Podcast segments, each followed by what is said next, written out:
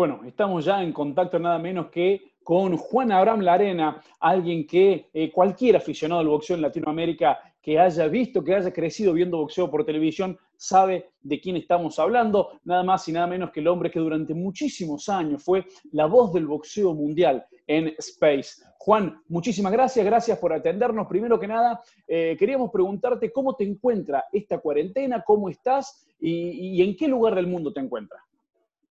Bueno, gracias eh, ante todo por la presentación muy efusiva. Este, tal como vos y muchos más, este, somos uno de los cuantos del boxeo donde el entusiasmo es más grande que cualquier otra cosa.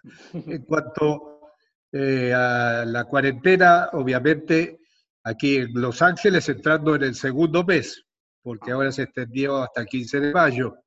Eh, podría mostrar en la calle está prácticamente intacto el asfalto, muy pocos autos, eso estoy sobre una avenida, eh, muy poca gente, casi nadie caminando, haciendo caso a la cuarentena, y números que obviamente impresionan, porque no es solo, bueno, todo el mundo está familiarizado, 2.200.000 casos en el mundo, 150.000 muertos y seguirán sumándose, pero eh, particularmente en Nueva York y ahora trasladándose un poco, pero más moderadamente en la costa oeste, los números impresionan.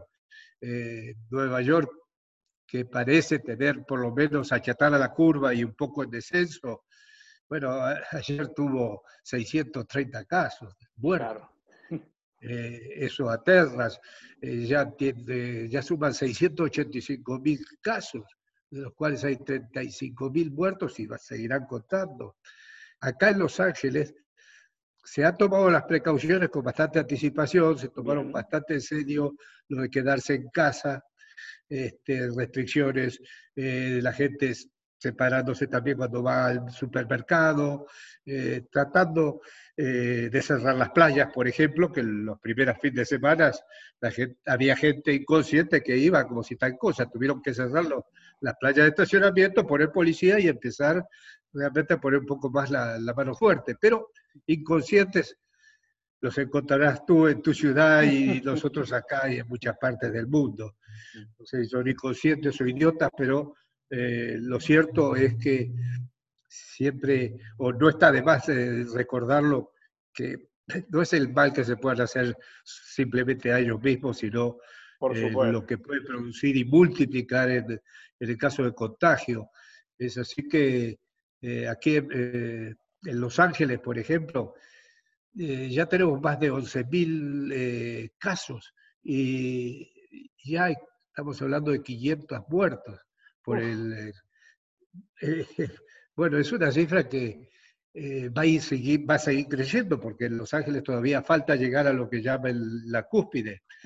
Pero se han adelantado bastante. Hoy el gobernador ya anunció una especie de coalición entre gente de gobierno, ex gobernadores y gente muy importante, desde el presidente de Disney a cuanta corporación tiene mucha fuerza, especialmente la, la industria, eh, como ustedes saben, de la tecnología, computadora, del Internet y todo, en fin, toda esa gente se está nucleando, sean de, derecha, de izquierda, republicanos, demócratas, pero aquí la entendieron que acá tienen que tirar todo juntos. En contraposición, obviamente tenemos el problema de un presidente que ha hecho las cosas más por intuición que eh, recordando que hay que prestarle atención a la ciencia, al conocimiento, y eso es un, programa, es un problema paralelo que está produciendo. Con el gobernador de Texas hoy diciendo vamos a abrir el Estado cuanto antes. Y otros gobernadores como el de Nueva York, el de California, el de Washington State, el de la capital de Estados Unidos, Massachusetts, etcétera, diciendo, un momentito, acá hay que seguir un protocolo, sea el que marca ahora la Casa Blanca o el propio, pero primero hay que, hay que tener test, hay que tener resultados, hay que tener más conocimiento del tema y después recién abrir. Y llega esto y nos toca a nosotros en el boxeo. Porque, ¿Y, el boxeo, todo dice, ¿cuándo vemos boxeo? Vuelve el boxeo, no. Eh, Gilbertico Mendoza eh, y, Mauricio Sulaimán, los dos nos decían de la intención de hacer boxeo a puerta cerrada, pero claro, boxeo pequeño. Eh, ¿qué, se dice allá? Vos, que estás en, los Estados Unidos. Hay, varias cosas. El boxeo a, puertas cerradas ya se intentó y, por ejemplo, lo tenía planeado Tom Rank, creo, en Nueva York y al final tuvieron que eh, cancelarlo. Y acá hay, varias cosas. Ya hay un antecedente a puertas cerradas grande. Hace una semana, la WWE, que es esa, la lucha pero payasesca, que lo hicieron en circuito cerrado y vendieron sus, eh, sus pay-per-view. Mm. Pero la duda queda realmente hasta dónde los resultados o si hubo problemas no se saben hasta con el tiempo. Pero aquí hay una cosa muy simple. Digamos que se hace el circuito cerrado en un estudio o en un sitio que se puede usar como estudio minimizando la cantidad de gente. Pero hay que realmente eh, limpiar, pero en forma, eh, yo diría, extraordinaria, toda la, desde el primer cable que uno encuentre hasta las cuerdas, hasta la ropa de los que van a estar alrededor. Irónicamente y casi en serio, el secretario general del boxeo británico dijo, ¿y qué hacemos? Este, ¿También nos comprometemos a los dos metros de distancia entre uno y otro? Creo que ninguno de los dos se van a poder golpear los boxeadores. Bueno, es un poco obviamente irónico, pero en parte tiene que ver con, ¿y qué pasa con, con la esquina? Este, van a estar también separados a dos metros, este, me subo yo, yo no, vos quedate allá, pero no te vayas muy cerca del boxeador. Bueno, por supuesto que los que proponen hacerlo en, eh, circuito cerrado tienen también sus propias respuestas. Ah, no, aquí vamos a hacer el test de cada uno el día jueves, lo vamos a hacer después del pesaje, lo vamos a hacer antes de la pelea. Y ahí viene el otro problema y este es un problema ético. En este momento, Estados Unidos, con la potencia que es, no tiene los test suficientes para pasar del 10% de la población. ¿Cuán ético es usar un montón de test para un negocio comercial mientras hay gente que con esos test puede salvarse? O si no, puede tener la chance y es un problema ético para considerar. Por supuesto, está la otra cara. Bueno, si no se abre el país, si no se vuelve a trabajar, si no hay producción, si no hay gente empleada, no hay dinero, la gente se puede morir de hambre. Pero creo que llega un momento en que hay que sacarse la máscara y decir, hey, ¿qué es lo primero? ¿La vida o el negocio? Lo ideal es conjugar ambas cosas, que es lo que se está tratando de hacer, pero no perdamos la proyección. Estados Unidos no es un país que entra en una crisis de gran, de, gran desempleo, porque eh, obviamente es antes de nuestros tiempos, pero la Gran Depresión, la famosa Gran Depresión que duró 10 años, allá por el año 32, que fue, digamos, la cúspide de la depresión, eh, yo no termino de impresionarme cuando veo documentales de la época. Hablan de los 15 millones de desempleados y en ese entonces Estados Unidos tendría 125 millones de habitantes, no los 300 y pico de ahora, pero había 15 millones de desempleados, 40 millones de personas pasando hambre, porque no había pleno y no había comida. Y lo más impresionante, yo creo, de esos documentales, el que siempre me quedó pegado, es de una vista del Central Park donde se ve un costado a Quinta Avenida. Y dentro del Central Park, un montón de casitas hechas con cartón y todo como una villa miseria en el Central Park. Hoy el Central Park tiene carpas, pero son carpas por si no dan acaso los, los hospitales de emergencia. Bueno, no se puede establecer paralelo, porque acá estamos hablando de desempleo y sobre el desempleo, la pandemia. Entonces, creo que hay que tomárselo un poco más en serio de lo que quieren, con el pretexto de decir, bueno, pero la gente tiene derecho a disfrutar del deporte, de, realmente distraerse y todo. Claro, todos nos, nos sentimos mal entre, entre, las paredes y no poder ir afuera o ir a patear una pelota o jugar al tenis o lo que fuera. Pero, hey, tranquilo, todos estos virtuosos promotores o lo que quieran, que están diciendo, hey, hay que volver a hacer, aunque sean circuitos cerrados, están pensándola bien ¿Está empezando con el bolsillo o con el interés de la gente? Seamos, seamos honestos en eso también, ¿verdad? Totalmente. Juan, eh, ¿recordás cuántas peleas viste, relataste? ¿Llevas algún tipo de estadística? No, no llega un momento cuando uno hace muchas peleas, que guarda algunos programas a lo mejor de peleas importantes, eh, pero nunca se guardó fundamentalmente porque uno consideró que el canal estaba guardando todo, eh, y todos los tapes y todo. Y resulta que hay años, principalmente los primeros 10 o 15 años, donde hay, no existe, hay material que está y otro que no está. Se perdió parte del archivo. Parte del archivo se, se ha perdido o no han tenido, no sé, ni el tiempo, ni las ganas, ni el dinero de digitalizarlo, pero eh, realmente hay un hueco grande en eso. Eh, en el cálculo personal mío de peleas transmitidas en vivo y al lado del ring, es decir, yo no creo en las de videotape y todas esas, ¿no? O transmitirla desde Buenos Aires, o yo transmití una sola pelea de Buenos Aires, y es porque estaba, estaba en el aeropuerto de Los Ángeles listo para salir para Dinamarca, y cae una nevada de esas colosal, y el aeropuerto la gente de, creo que la Delta me dice, no va a poder pasar de ¿Qué pelea era? ¿Recordás?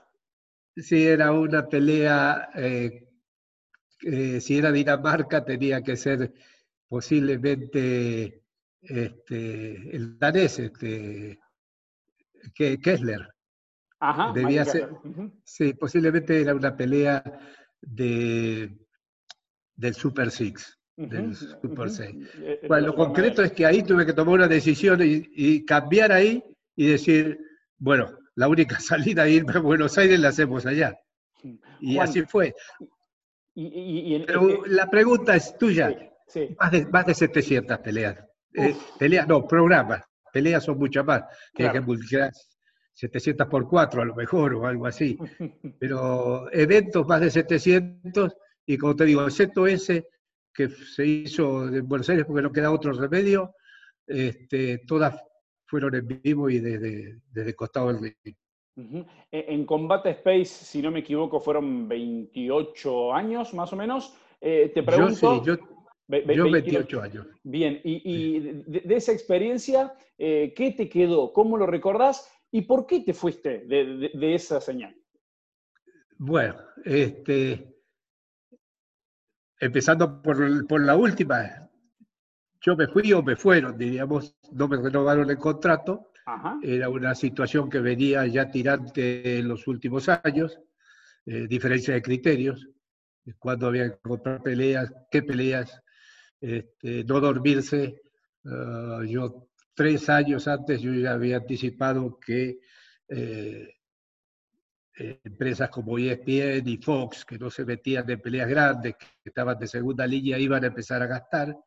Eh, vi eh, por anticipado lo que sería la presencia de, de Zone, del sistema de streaming. Eh, es decir, todo eso lo anticipé, uno habla por teléfono, conversa, qué sé yo, y no se mueve nada, al final uno manda algún email medio serio, como diciendo, dejemos de probar, porque fuimos número uno por veintipico de años y lo vamos a perder. Esa es la parte de la atención.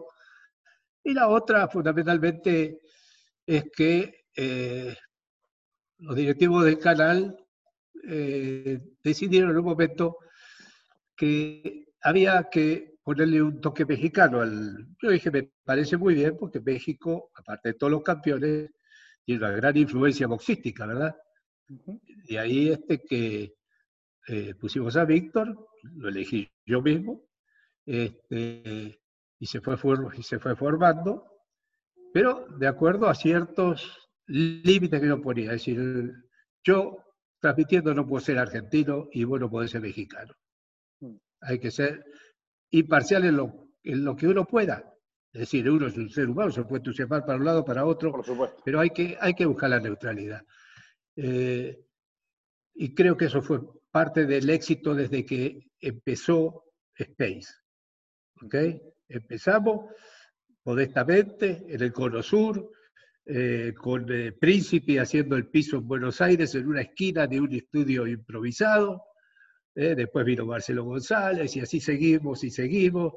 Eh, gente en la parte técnica que siempre fue heroica desde el primer día, se fueron renovando los grupos de, técnica y realmente siempre tuvimos gente de primerísima, hasta hoy siguen ahí, ¿no? Cameraman, todo el mundo, en esa parte fue, la lucha fue casi siempre a nivel empresarial, mí me tocaba también manejar la parte de la adquisición de peleas, de elegir peleas, eh, responsable por la parte técnica en origen, que es otra parte eh, grave, eh, a mí no se me cayó ninguna transmisión. Problemas tuvimos en unas cuantas, pero nunca dejamos de transmitir una pelea.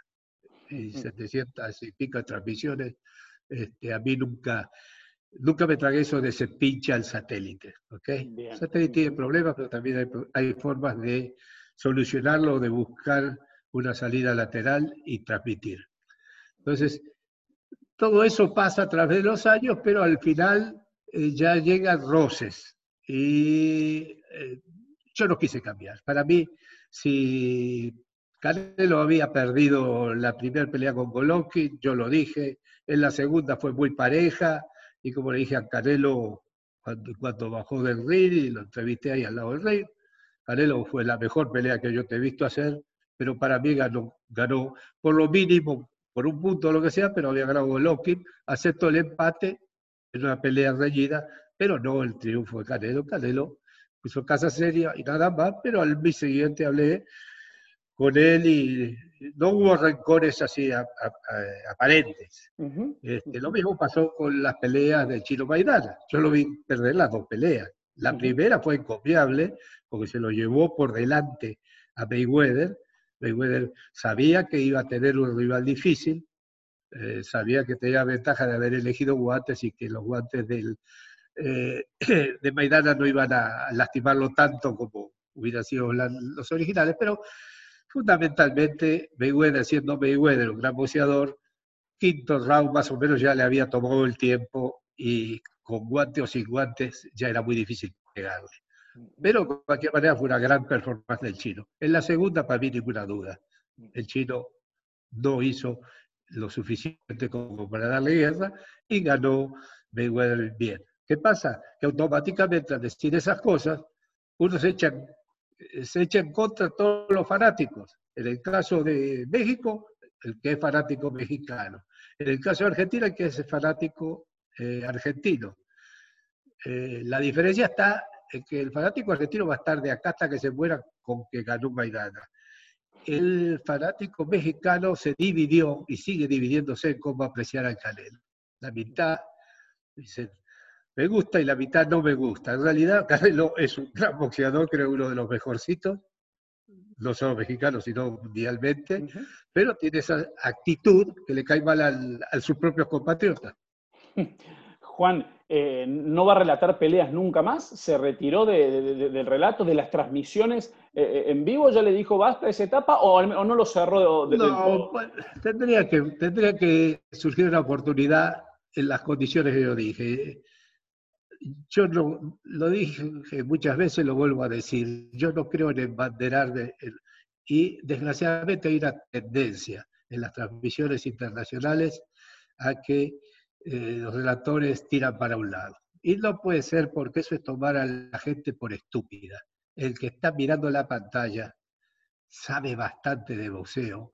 Acá no estamos como hace 40 años. Acá la gente puede ver boxeo en todas partes del mundo, puede apreciar, puede cultivarse. Sabe tanto como que está relatando a lo mejor. Totalmente. Entonces, decirle qué golpe bárbaro y le pasó a 10 centímetros, es tomar a la gente por idiota. Y yo eso no lo acepto. Y porque un canal haya gastado X cientos de miles en, una pelea, no quiere decir que va a defender al que usó de base para la publicidad para vender esa pelea. Pues yo siempre me pasé en los municipios de cuando empezó Space. Space empieza porque el creador de imagen satelital, González, dice, vamos a hacer boxeo también. Y ahí me llama y que se yo digo, mira, Alberto, yo, era vicepresidente de una compañía importante en Estados Unidos o, mundialmente, y digo, yo te voy a dar la mano, pero este, hay que hacerlo con los fierros que yo digo. Vamos a usar lo mejor de la técnica que yo uso en Estados Unidos, la vamos a usar, no hay problema. Segundo, no hay censura. No, no nos conocemos, ya sé lo que... Lo, decir lo que te parezca. Y esa fue la base. Gran base técnica y no hay censura a decir lo que uno ve. Juan, ¿qué, pasó con, cuál es la conclusión, al menos hasta hoy, del pay-per-view? ¿Funcionó o no? ¿Es un camino inevitable? ¿Y, cómo crees que, va a caer en la Argentina si el público argentino se va a adaptar a esa modalidad del pago por evento? Yo creo, honestamente, en que la gente gasta dinero en medida a la calidad que le brinda. Creo además que todos los cálculos que hayan hecho o que sigan haciendo los encargados o los responsables de las transmisiones, de los canales o del, o del streaming, los tienen que tirar a la basura y pensar con una página en blanco. El efecto de esta pandemia se va a hacer sentir en muchos, en muchos sentidos, no solo en el económico, sino también en la actitud de la gente de cómo gastar el dinero, porque aquí, excepto los mismos de siempre, la mayoría va a quedar bastante más pobre que antes, con menos dinero. Va a pensar dos veces antes. Y en Estados Unidos, ya con el surgimiento de, de Son, el streaming, fue un sacudón muy grande para el pay-per-view. Ustedes pueden contabilizar cómo disminuyeron los eh, espectáculos vía pay-per-view en boxeo. ¿Por qué? Porque en pay-per-view acá cobrar los noventa y pico de dólares y por la misma plata tener el servicio de Dizon muchísimas peleas buenas por todo el año, no tiene sentido. Obviamente que eso lo hace con la idea de subir el precio, pero ahora tampoco lo van a poder subir a los que ellos calculaban, porque se restringe el poder económico de la gente. Entonces acá va a haber un replanteo. Por un lado, el pay-per-view, si quiere tener futuro, va a tener que adaptarse al bolsillo del televidente y no venderle aire. Es decir, si al televidente, y esa fue mi pelea de siempre en Space, el, compremos peleas buenas. Y no quiero decir que una pelea buena es porque es por campeonato mundial, puede ser por campeonato, Totalmente. Eh, este, qué sé yo, de calamuchita, no importa. La pelea tiene que ser buena. A veces hay de campeonato y salen malas al fin y al cabo, ¿no es cierto? Pero en general tener una línea no retasearle o no decir, bueno, ahora te doy el dulce y después te meto dos o tres semanas de peleitas de, así de relleno.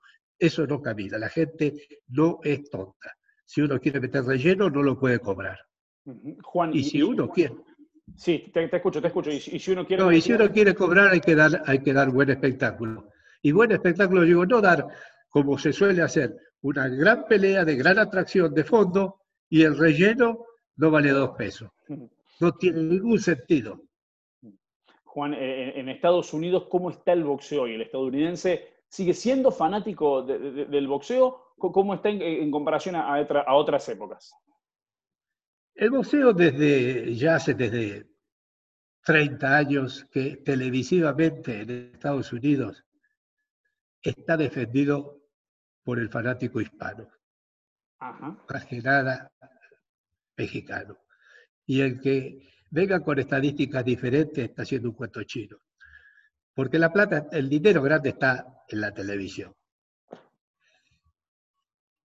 No solamente en los estadios, porque es bueno tener una buena recaudación, una gran pelea, pero la gente humilde no tiene para pagar un ringside 2, 3 mil dólares o la más barata por 50 o 100 dólares, por favor.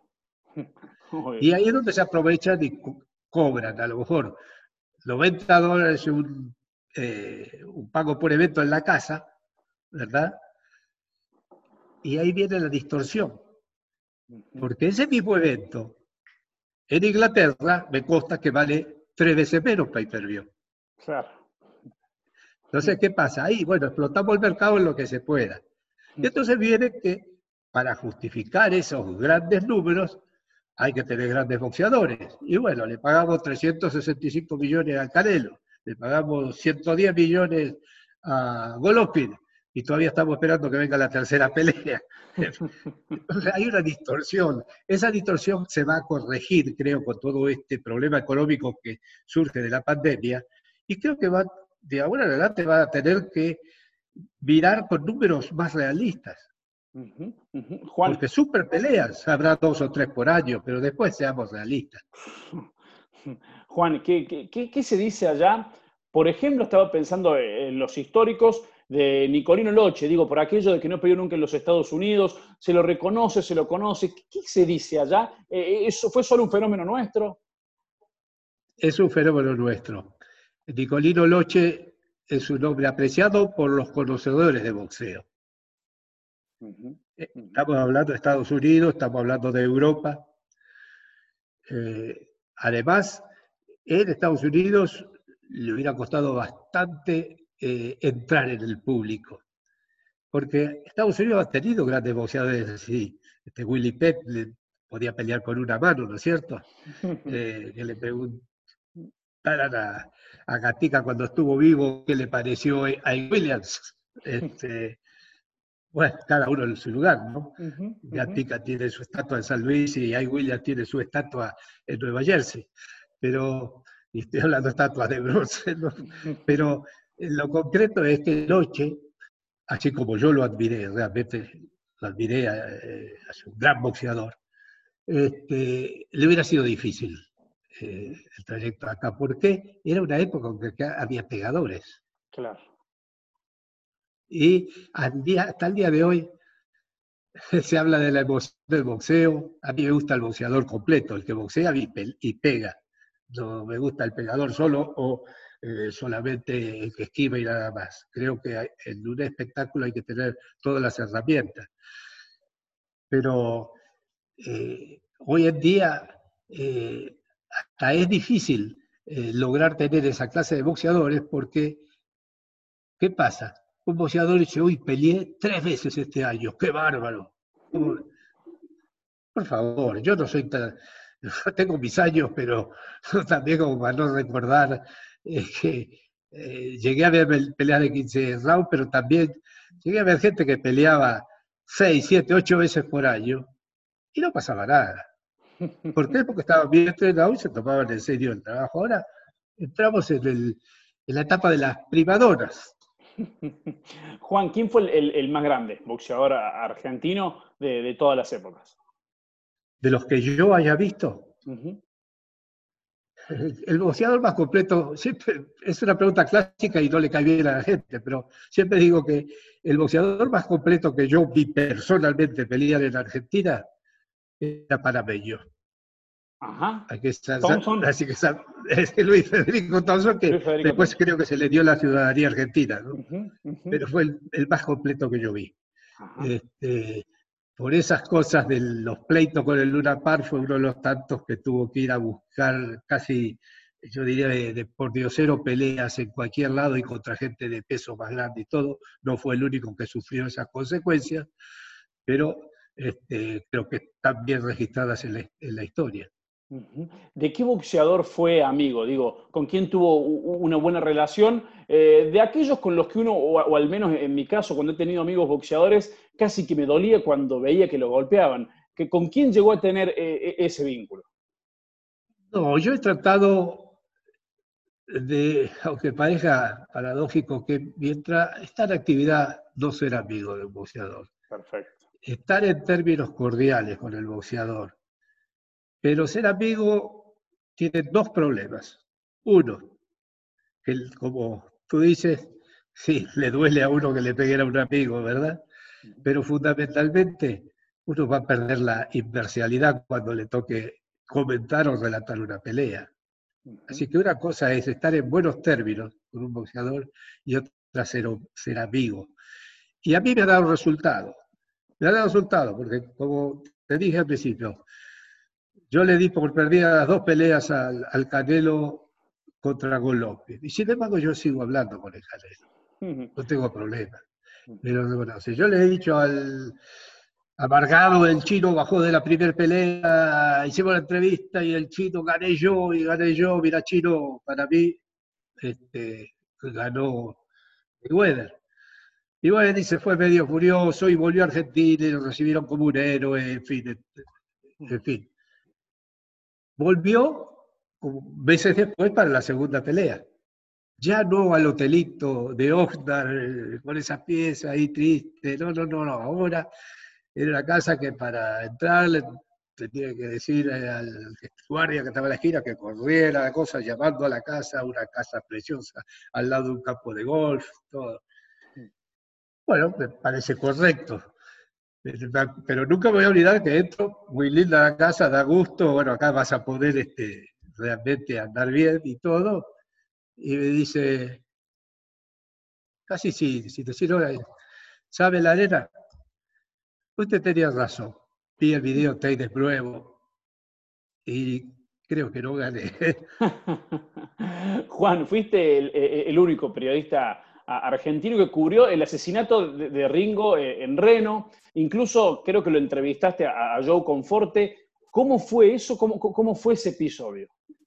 Bueno, en realidad no fui el único que llegó al mismo tiempo a Reno. Llegamos como no sé, serían 18 horas después, el primer avión que pudimos tomar, el otro fue eh, Oliva, que iba por la revista Gente. Lo que pasó que después, este, ya la cosa, ya cuando llegamos la cosa estaba bastante fea. Eh, eh, ir al, ir a la funeraria que tenía una gran capilla con el cajón al final descubierto, digo ahí no había absolutamente nadie, ver que el libro de entradas no tenía firmas de, visitantes. Bueno, eso fue ya el preludio de que esto venía mal ahí. Y este, bueno, después hubo, cada uno hizo la suya. Creo que Alberto fue más vivo, o, si no más vivo, más responsable que yo. Le digo, yo voy a tocar el timbre al más tan grande, le digo, no, ni vos estás loco, bueno, me voy solo. Bueno, me fui solo, toqué el timbre, creyeron que era un cliente, alinearon a como 20 mujeres ahí en el lobby, era como un hotel, ¿no? un hotel con varias salas. Y en la recepción con bar y todo, como 20 mujeres y una madame con guardapolvo blanco, bueno, elija. Digo, no, no, espere, espere. Yo no vine como cliente, quiero hablar con yo con Forte. Se les pusieron los pelos en punta a la mujer, ¿no? Me quería sacar patada, porque tenían unos gorilas ahí cuidando. Este, no, mire que soy yo, este, yo, bueno, le digo, mire, le dejo el número de teléfono del motel donde estoy, dígale a Conforte que yo quiero hablar con él, y como a las 3 de la mañana llamó, venga a las 7 de la mañana, dijo a ti. Y ahí es donde yo tengo la primera de dos o tres conversaciones que tuve con Conforte. La última vez que lo vi en Nueva York, años después, y después se fue a Brasil. Pero de ahí viene toda una historia muy, eh, yo diría, triste, porque yo sigo creyendo que Bonavero no, no tendría que haber muerto de esa forma, que quienes estaban muy cerca de él y se daban cuenta que Ringo se le estaba yendo la mano, tendría que haberlo agarrado a la fuerza y metido haberlo metido en el avión y, llevárselo a Buenos Aires. Y no lo hicieron. Y la respuesta la encontré del mismo conforte esa mañana, la mañana siguiente, de, que lo mataran. Cuando dice, le digo, bueno, pero acá este, no había, esto, esto, esto, es terrible. El tipo, yo no lo maté, digo, no, usted no lo mató, lo mataron, lo mataron uno de sus guardaespaldas.